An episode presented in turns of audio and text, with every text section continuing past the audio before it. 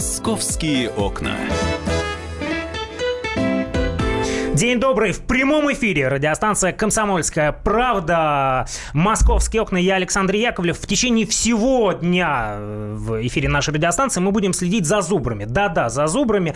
Напомним, ураган, пронесшийся в понедельник по Подмосковью, стал причиной побега 12 зубров из питомника Прюкско-Террасского заповедника в Серпуховском районе Московской области. И э, мы побеседовали с легендарным дрессировщиком Аскольдом Запашным. Он рассказал нам, во сколько, насколько вообще эти зубры зубры опасны. Давайте послушаем прямо сейчас. Любое животное, которое не является одомашненным, оно, конечно, может представлять опасность даже в небольших размерах. У животных типа зубров нету просто-напросто потребности причинять кому-то вред. Зубр – это серьезное животное. Если ему что-то покажется страшным, он может атаковать просто для самозащиты. Поэтому, естественно, любой человек с таким животным должен избегать любого контакта. Должны специалисты, которые общаются с животными, приезжать на место и помогать этих животных загонять обратно для того, чтобы они и сами не пострадали. В таких ситуациях чаще всего, к сожалению, страдают животные.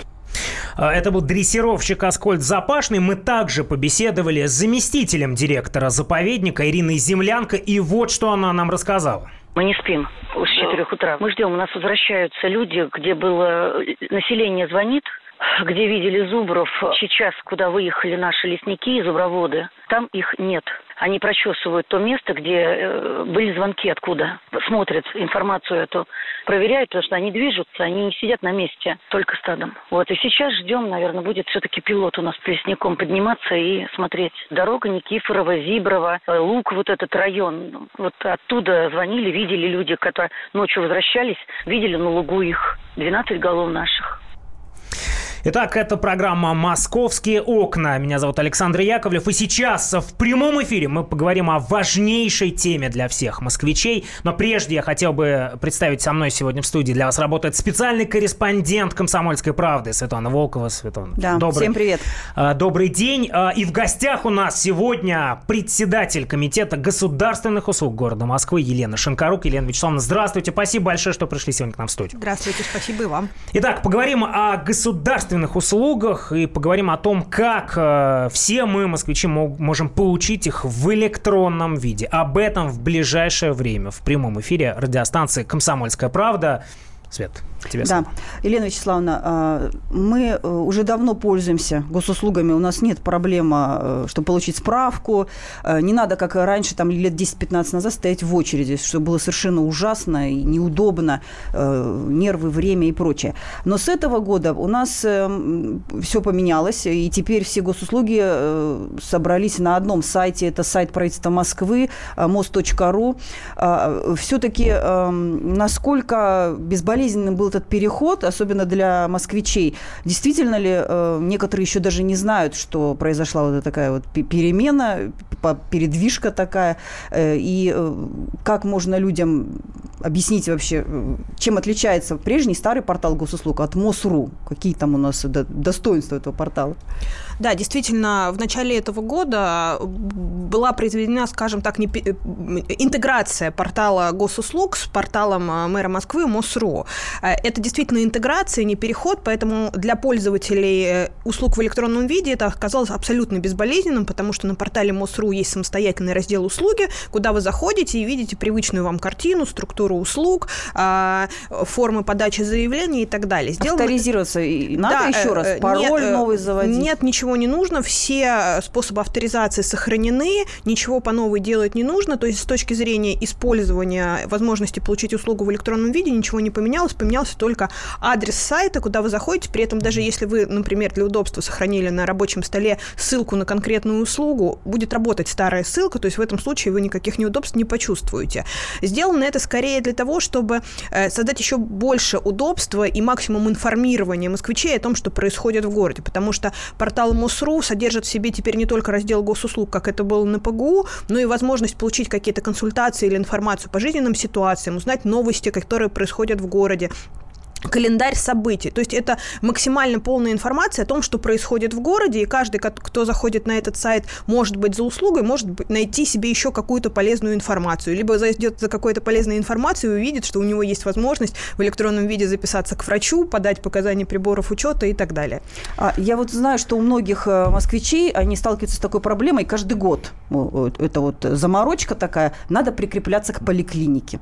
Э, и люди не понимают, недоумевают, зачем это делать каждый год, год. Можно ли как-то эту процедуру облегчить? Вот ваш портал э, каким-то образом может помочь э, решить вот эту проблему для многих людей? Ну, на самом деле немножко не так. Каждый год прикрепляться не нужно. А, прикрепление происходит ровно один раз в жизни. Если вы не поменяли адрес места жительства или по каким-то другим причинам не захотели поменять поликлинику, кроме одного прикрепления делать ничего не нужно. Право поменять поликлинику действительно возникает один раз в год, но если вы там э, захотели перейти к другому врачу и так далее, если вы сменили прописку, это можно делать там, вряд ли кто-то меняет прописку несколько раз в год, но теоретически это возможно. Вот. Раньше, чтобы прикрепиться к, поликли... к поликлинике, действительно нужно было прийти в саму поликлинику, написать бумажное заявление, дождаться решения. Вот уже полтора года это можно сделать в электронном виде на портале, если у вас московский полис, у вас московская прописка, больше ничего, кроме оформления электронного заявления на нашем портале делать не нужно. Единожды прикрепившись таким образом, можно дальше пользоваться услугами поликлиники, записываться к врачам, а, узнавать mm-hmm. расписание врачей, узнавать, какие врачи работают в поликлинике. На портале есть сервис посмотреть загруженность поликлиники, загруженность конкретных mm-hmm. врачей. То есть все сопутствующие информационные вещи, связанные с работой mm-hmm. поликлиники, тоже можно делать на портале. А, а какие вообще сервисы самые популярные на сайте? А, ну, на самом деле, э, я не очень люблю составлять рейтинг самых популярных, потому что разные жизненные ситуации mm-hmm. у разных людей. Мы, конечно, можем смотреть с точки зрения обращаемости к тем или иным сервисам ну, и посмотреть, полезные, какие, да, да? Но просто, наверное, достаточно сложно сравнивать образование со здравоохранением. Mm-hmm. Ну, если мы возьмем сферу образования, то там самая популярная услуга однозначно это электронный дневник. Ну, потому что он, если мы возьмем 10 параллелей или 11 в школе э, детей, которые учатся в каждой параллели от 80 до 100 тысяч учащихся, у каждого из них есть родители, соответственно, и учителя, и ученики, их родители пользуются электронным дневником. Таким образом, мы видим, что в год не меньше 100 миллионов обращений к этому сервису происходит. А если мы возьмем сервис прохода или питания или запись в первый класс, действительно, там объемы меньше. Ну, например, запись в первый класс или в детский сад ежегодно, это тоже порядка 100 тысяч обращений за, за этими услугами. Если мы возьмем э, сферу поликлиники, конечно, там объемы меньше. Но среди вот э, сфер здравоохранения, конечно, самая популярная история это с записью на прием к врачу. Это порядка 10 миллионов обращений. Конечно, очень популярна сфера жилищно-коммунальных услуг жилья, потому что можно и подать показания приборов учета через портал, и оплатить, и получить единый платежный документ и так далее. Но вот сейчас, если мы в целом посмотрим статистику, у нас ежедневно к порталу за теми или иными услугами и сервисами обращается порядка 600 тысяч э, пользователей. Это ежедневная цифра.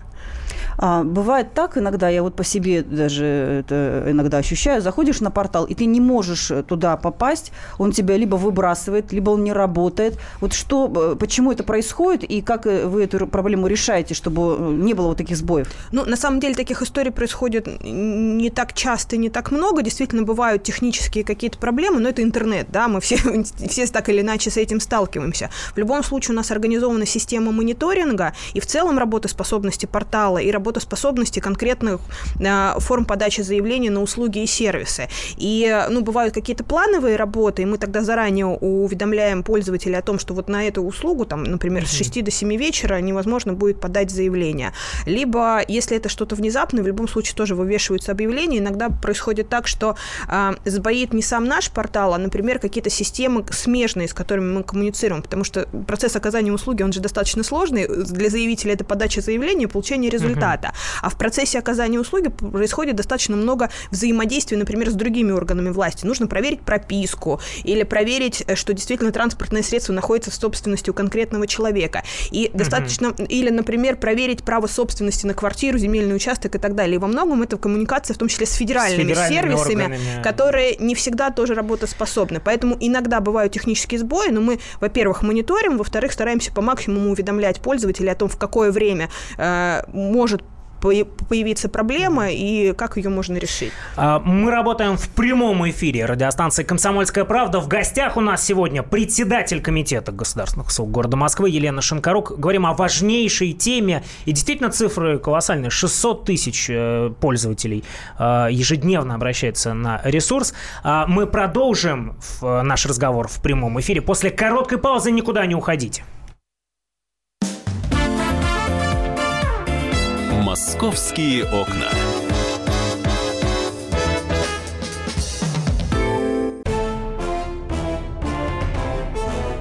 Товарищи солдаты и офицеры российской армии. Полковник Баронец разрешает обратиться. Звоните и задавайте накопившиеся вопросы. Угроза НАТО, жилье для военнослужащих и перевооружение России. Обо всем этом Виктор Баранец знает лучше других. Программу «Военный ревю» слушайте по будням с 5 вечера по московскому времени.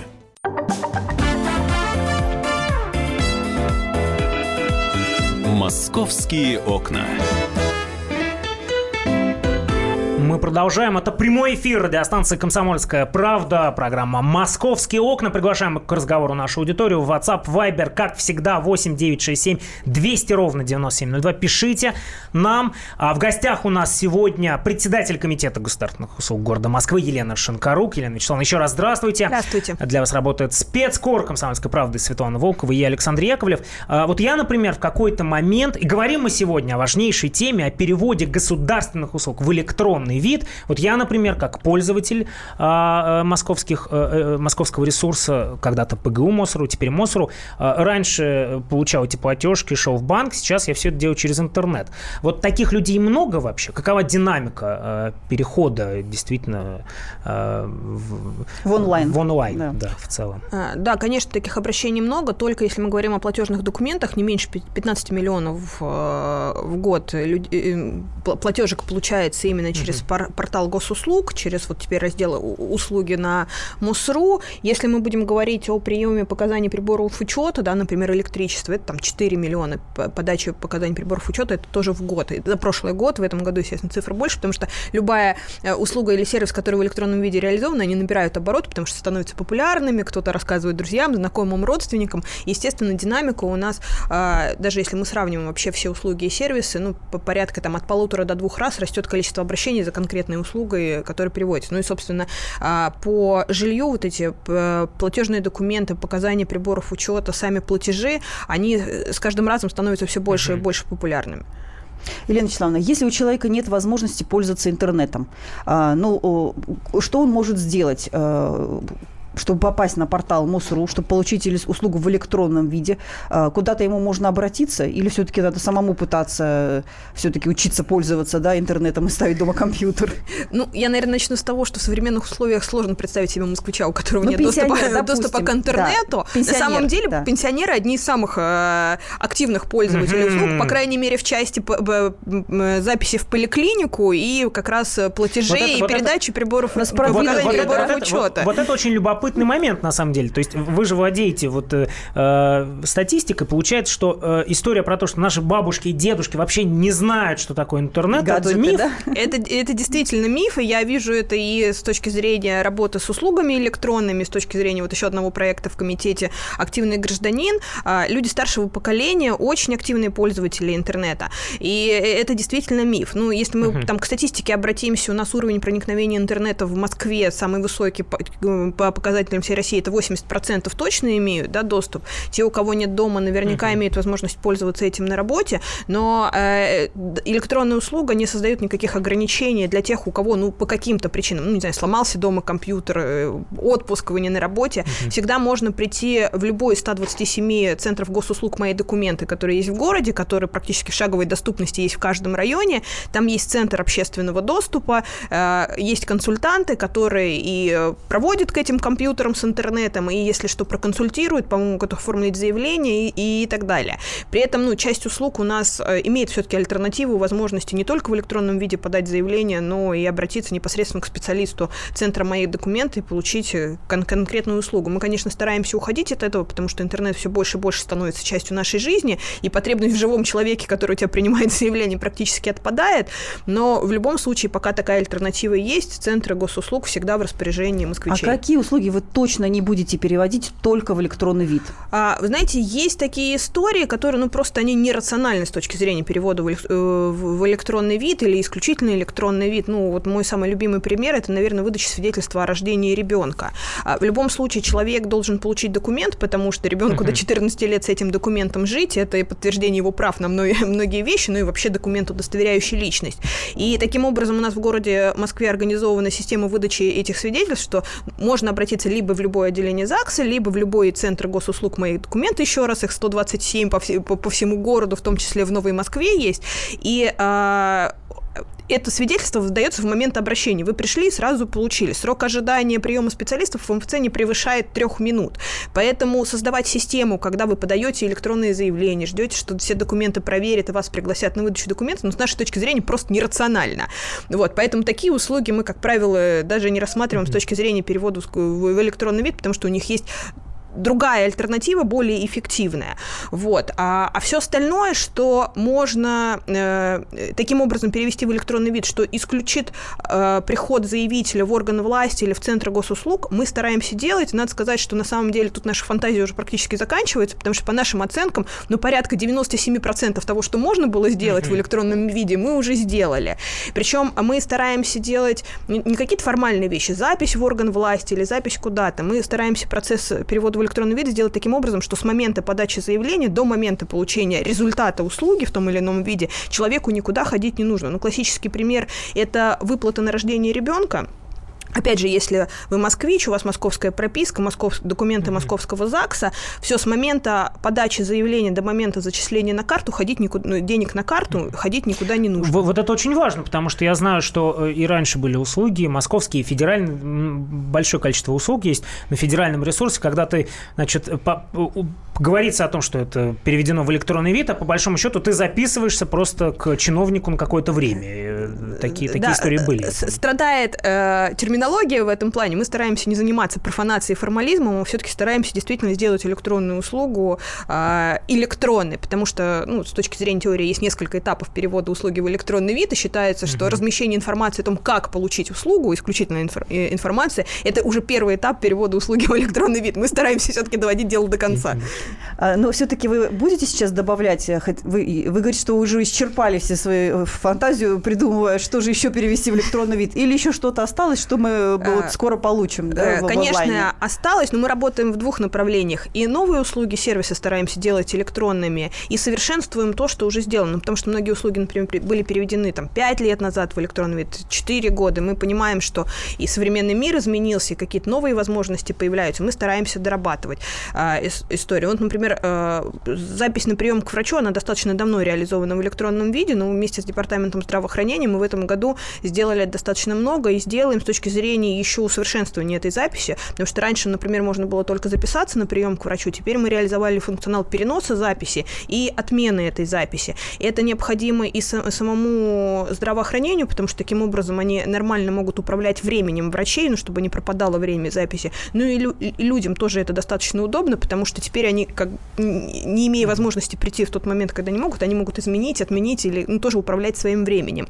А, например, с точки зрения записи мы сейчас будем вводить такой функционал, как указание цели обращения. Не просто я хочу к терапевту, а, а хочу справку, к терапевту, да? потому что хочу справку или потому что хочу на диспансеризацию. Это тоже с точки зрения человека помогает ему правильно спланировать время, с точки зрения поликлиники э, распределить потоки таким образом, чтобы время не пропадало зря и максимально было уделено время э, конкретному пациенту. А, мы, э, опять же, к поликлиникам, если возвращаясь, полтора года реализовали возможность прикрепления к поликлинике взрослой. Угу. До конца этого года сделаем возможность прикрепления к поликлинике детской. Это тоже очень важно и удобно, особенно для молодых родителей, чтобы не тратить время на походы в поликлинику. А, э, мы до конца июля, наверное, ну, там, с учетом технологий, может быть, начало августа реализуем возможность пополнять карту «Тройка» через портал госуслуг, uh-huh. уже не пользуясь терминалами в метрополитене или кассами. А сразу вопрос, Лена Вячеславовна, а надо будет потом, пополняя на портале госуслуг, идти к какому-нибудь автомату в метро, Нет. чтобы активировать карту «Тройка»? Сейчас есть такая вот неудобная штука, это, конечно, безумие. Э, пока в базовом варианте нет, мы тоже стараемся максимально максимально повысить эффективность всех действий, которые касаются заявителя. Но кроме того, что если э, предусмотрели такую возможность, если заявитель этого хочет, сохранить все параметры карты платежной, карты кабинете, тройки да? в личный кабинет, чтобы там несколько раз не повторять эти введения. Э, вот, поэтому мы все время совершенствуемся, будем дорабатывать какие-то функции в электронном дневнике. А, например, в этом году мы доработали историю с а, с, сервисом посмотреть результаты ГИА и ЕГЭ. Вот раньше mm-hmm. можно было посмотреть, но надо было все время дежурить на портале. Сейчас мы допо- дополнили функцию подписки на результаты, чтобы вы там э, круглосуточно не дежурили и не нервничать. Кстати, это мы сделали э, не исходя из собственных представлений о жизни, а mm-hmm. когда мы спросили москвичей, чего вам не хватает с точки зрения сервиса. Все, почти все сервисы, которые связаны со сферой образования, мы обсудили с москвичами, спросили, что дополнить. Это мы сделали как раз через проект «Активный гражданин». А, у вас же ведь еще и мобильное приложение есть, да? Оно э, как э, у вас работает, насколько оно вообще популярно, и будете ли вы э, его дорабатывать, чтобы оно удобнее стало? А, да, приложение действительно в городе Москве по госуслугам есть. Оно немножко отличается от набора сервисов и функций, которые есть на портале, ну, потому что не все возможно сделать вот в форме мобильного приложения удобного с точки зрения заявителя. Ну, например, я точно знаю, вот среди моих знакомых а, сервис электронный дневник более востребован в мобильном приложении, потому что это чем всегда удобно, на... чем на портале. Да, да, очень удобно. Э, запись да. в поликлинику также, наверное, временами удобно делать. А какие-то вещи более сложные, ну, например, подать э, заявление на резидентское парковочное разрешение, такие все-таки более удобно делать на портале, потому что там файлы надо прикреплять. Это прямой эфир радиостанции «Комсомольская правда», программа «Московские окна». И в гостях у нас сегодня председатель Комитета государственных услуг города Москвы Елена Шинкарук. Говорим о государственных государственных услугах и об их переводе в электронный вид. Для вас работает спецкор «Комсомольской правды» Светлана Волкова, я Александр Яковлев. Продолжим наш разговор после короткой паузы в эфире радиостанции «Комсомольская правда». Никуда не уходите. «Московские окна».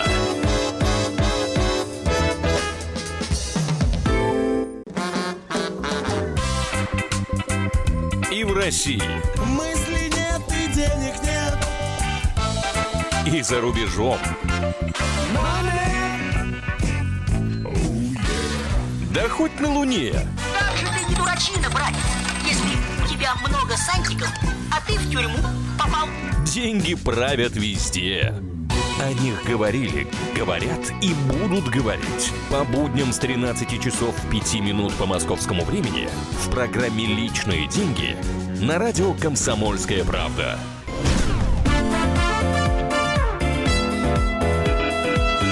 «Московские окна».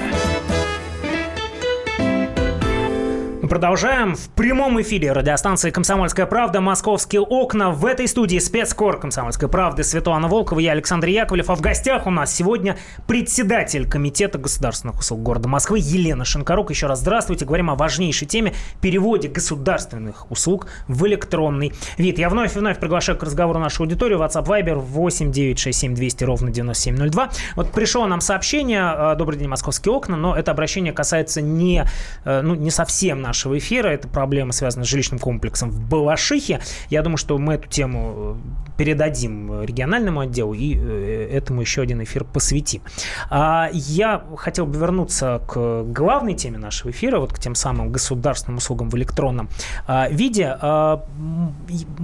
Со стороны кажется все очень просто, значит, заставить чиновника работать в интернете. Но, насколько я понимаю, за всем этим процессом перевода в услуг в электронный вид стоит очень серьезное изменение в законодательстве. То есть это работа с законами. А, в большинстве случаев на самом деле это скорее не законы, ну, может быть, если только городские, а все-таки подзаконные акты, акты, которые регулируют ту или иную сферу на уровне правительства Москвы. Потому что в первую очередь, конечно, мы занимаемся переводом в электронный вид услуг, которые находятся в компетенции, в полномочиях города Москвы. А есть те услуги, которые предоставляют федеральные органы да, э, власти. Да, они, как правило, если в электронном виде предоставляются на федеральном портале госуслуг, но мы стараемся здесь с нашими коллегами взаимодействовать, и когда есть возможность, какие-то услуги а, переносить на наш портал, чтобы у москвичей была возможность не ходить на два портала, а получать услуги в одном месте. Ну, тут, наверное, классические истории – это посмотреть штрафы по автомобилям, возможность записаться на получение прав, на регистрацию автомобиля. Это все федеральные сервисы, но они на московском портале госуслуг, на МОСРУ теперь уже реализованы. А сейчас вы что будете еще из федеральных услуг переносить на МОСРУ в ближайшее время? Что, что ждать? Удобства какие будут еще я, я боюсь давать обещания, потому что не всегда это получается или технологически, или по каким-то другим причинам, поэтому я тут от обещаний воздержусь. Мы на самом деле не совсем федеральную историю, но сейчас прорабатываем вопрос, чтобы была возможность подать на московском портале госуслуг а, заявление на получение полиса медицинского страхования. Это даже не совсем городская или, или федеральная услуга, это услуга, которую э, коммерческие страховые организации оказывают, но это жизненная необходимость, да, и мы сейчас э, в порядке эксперимента с несколькими крупными страховыми организациями прорабатываем такую возможность. И ну, когда то... это появится сразу? А, ну вот как только мы простых. договоримся о процессе, я думаю, что до конца лета это произойдет. Еще ну, несколько месяцев, э, ну, в начале угу. года можно ожидать, если о процессе мы договоримся, никаких законодательных ограничений здесь не найдем. Ну, я думаю, тут еще вопрос в том, что это кто-то понимает, что есть федеральные, есть московские органы исполнительной власти, и страховые компании, а для огромного количества людей это чиновники, государство, и важно, что все это интегрируется на одном ресурсе. Но возникает вопрос, вот слушают нас сейчас люди, которые до сих пор удивительным образом не, за, не зарегистрировались на э, ресурсе, не имеют личного кабинета на мост.ру, и думают они, ну это очень тяжко все сделать, это, наверное, нужно справкой. Вообще, насколько э, э, тяжела процедура регистрации на портале? А, предельно проста. Есть минимальная история, которую нужно пройти. Это по адресу электронной почты создать себе личный кабинет. Дальше ваше право указывать еще какие-то сведения о себе uh-huh. или не указывать, например, паспортные данные, ФИО, номер мобильного телефона и так далее. Но в зависимости от того, какую услугу вы хотите получить и требования по законодательству, какие сведения мы для этого должны спросить, личный кабинет все-таки надо обновлять uh-huh. с точки зрения информации. Например, для передачи показаний приборов учета достаточно будет указать uh-huh. только адрес электронной электронной почты в личном кабинете, и вы уже сможете это делать. А если вы захотите оформить а, пособие по рождению ребенка или резидентское разрешение на парковку, конечно, нужно будет угу. указать и паспортные данные, СНИЛС и так далее. Если Но... запись в поликлинику, то это номер полиса ОМС. Например. Это очень важно, потому что я помню, что несколько лет назад на федеральном портале нужно было идти на почту России, получать. И сейчас, сейчас нужно. Да. То есть сейчас. на московском ресурсе никуда идти не нужно. Не нужно. Да. Елена Вячеславовна, а все-таки прекрасно, электронные услуги, замечательно. Но бывает, возникает ситуация, когда все равно надо идти куда-то и, и нести бумажку. Вот почему они возникают эти ситуации? Можно как-то людям объяснить? Нельзя ли вообще убрать вот, вот это вот движение наше с бумажками? Возникает две ситуации. Бывает, что заявление подается в электронном виде, а вот что получается в конце услуги, нужно пойти и получить. Ну, например, если вы подали заявление на получение социальной карты школьника, которая дает право на проезд, ее, конечно, надо физически получить получить, потому что виртуальная карта вам ничем не поможет, вы в транспорт зайти не сможете.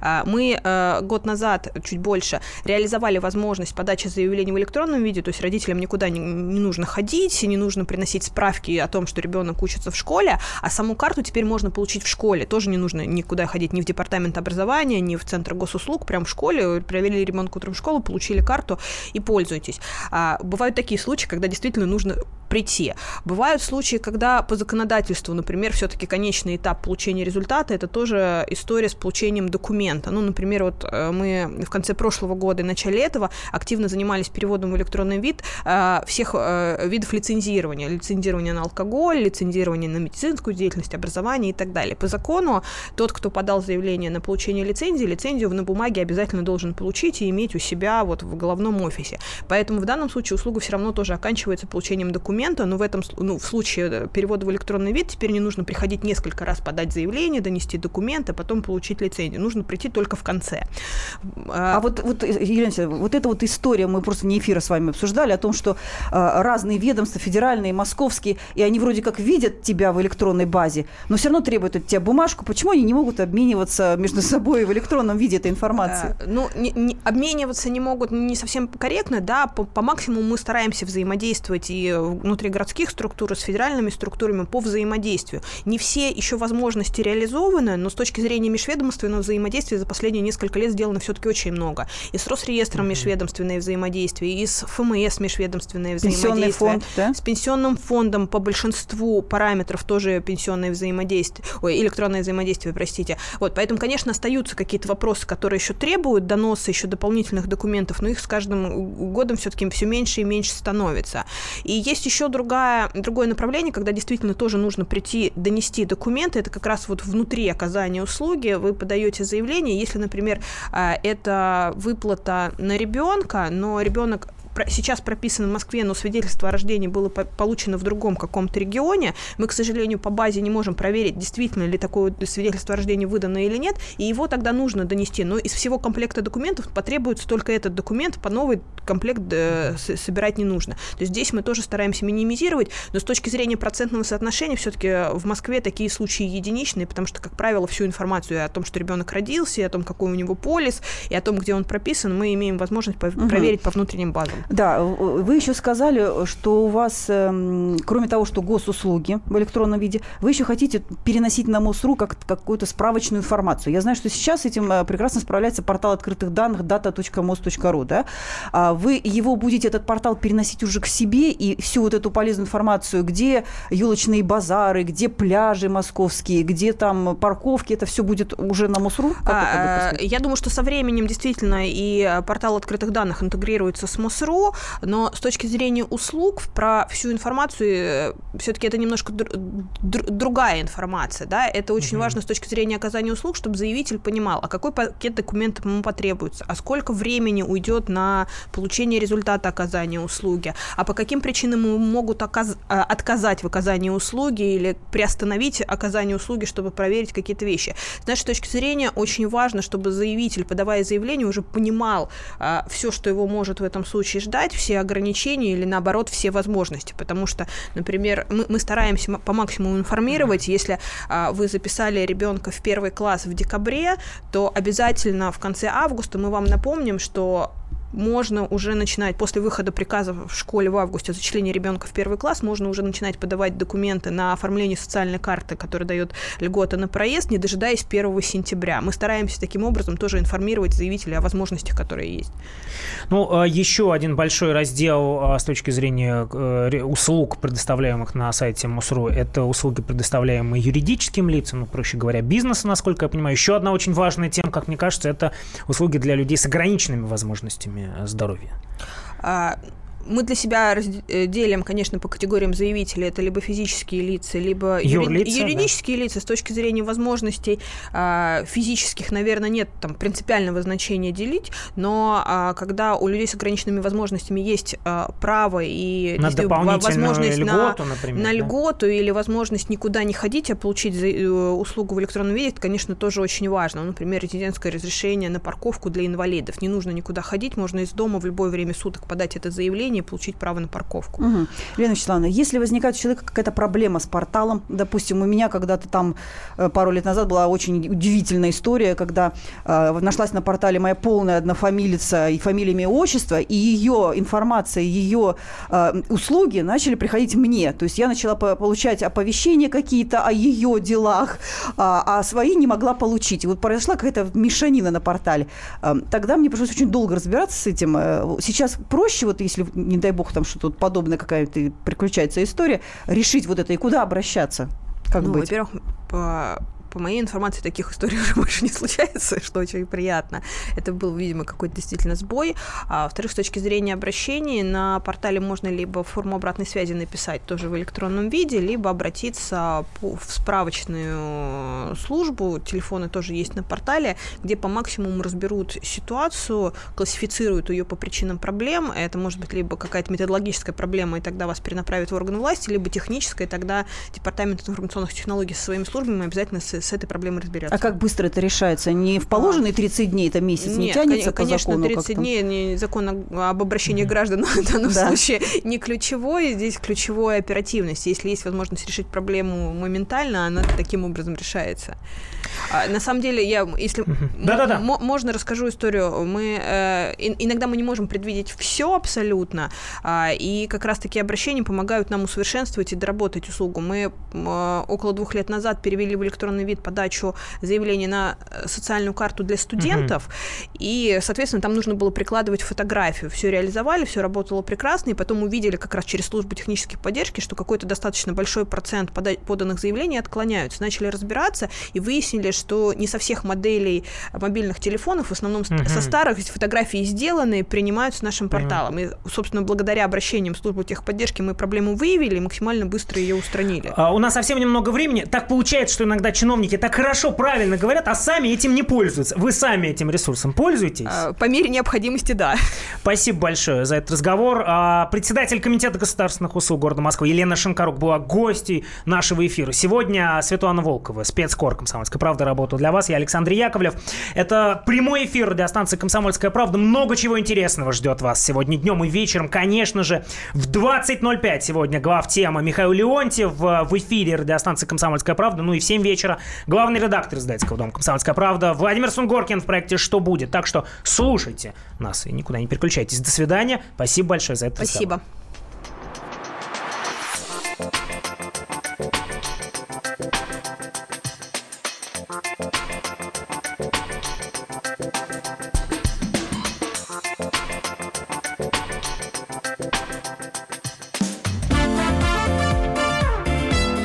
Московские окна.